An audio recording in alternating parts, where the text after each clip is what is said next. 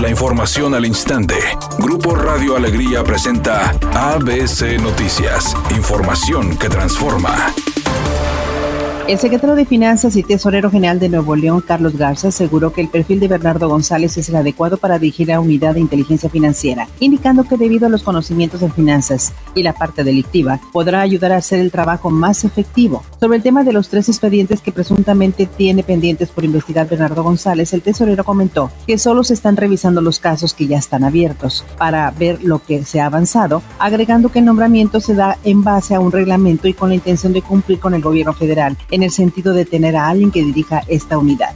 De ser considerados uno de los complejos habitacionales más modernos de Monterrey, construidos en 1964 en la administración del presidente Adolfo López Mateos, los condominios Constitución pasaron a ser un espacio con problemas de inseguridad, iluminación y en decadencia, al lucir descuidados en los pasillos de los 50 edificios que albergan 1.044 departamentos. Héctor Guerra Lozano, uno de los dos jueces de barrio en el sector, señaló que lleva 53 años de vivir en estos condominios y ha sido testigo del cambio radical que han sufrido, sin que las autoridades estatales o municipales se animen a modernizar el lugar considerado como uno de los íconos de Monterrey indicó que los gastos de mantenimiento, pintura y arreglos en la infraestructura corren a cargo de los vecinos, además de la preocupación por la inseguridad en robos constantes de autopartes y en los departamentos y por las personas en situación de calle que ingresan a los pasillos para consumir alcohol. Por su parte, el urbanista Juan Ignacio Barragán advirtió que el problema es serio y puede resultar hasta letal para sus habitantes al existir un grave problema de mantenimiento, recomendando establecer un decreto que le dé salida a esta terrible situación.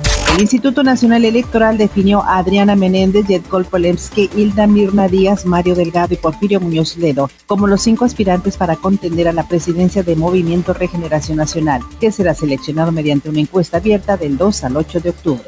Editorial ABC con Eduardo Garza. Los temas de campaña de los candidatos serán los mismos de siempre. Movilidad, seguridad, obra pública, salud y que ahora sí le harán caso a la gente y que el campo será reactivado. Son los mismos textos reciclados de cada tres años o cada seis en caso de la gubernatura. Se ocupan líderes reales, no personajes de campaña, ¿a poco no? Al menos esa es mi opinión y nada más. Finalmente se llevó a cabo el sorteo para definir los grupos de la próxima edición de la Champions League. Entre los partidos más importantes resalta el choque que habrá entre Barcelona y Juventus, lo que significa un enfrentamiento directo entre Lionel Messi y Cristiano Ronaldo. La fase de grupos de esta nueva edición comenzará este 20 de octubre y concluirá el próximo 9 de diciembre.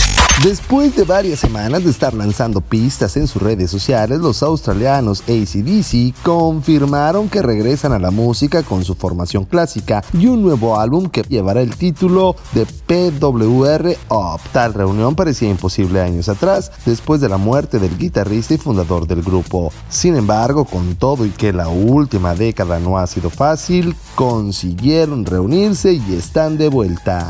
El pronóstico del tiempo para este jueves 1 de octubre del 2020 es un día con cielo despejado. Se espera una temperatura máxima de 30 grados, una mínima de 24.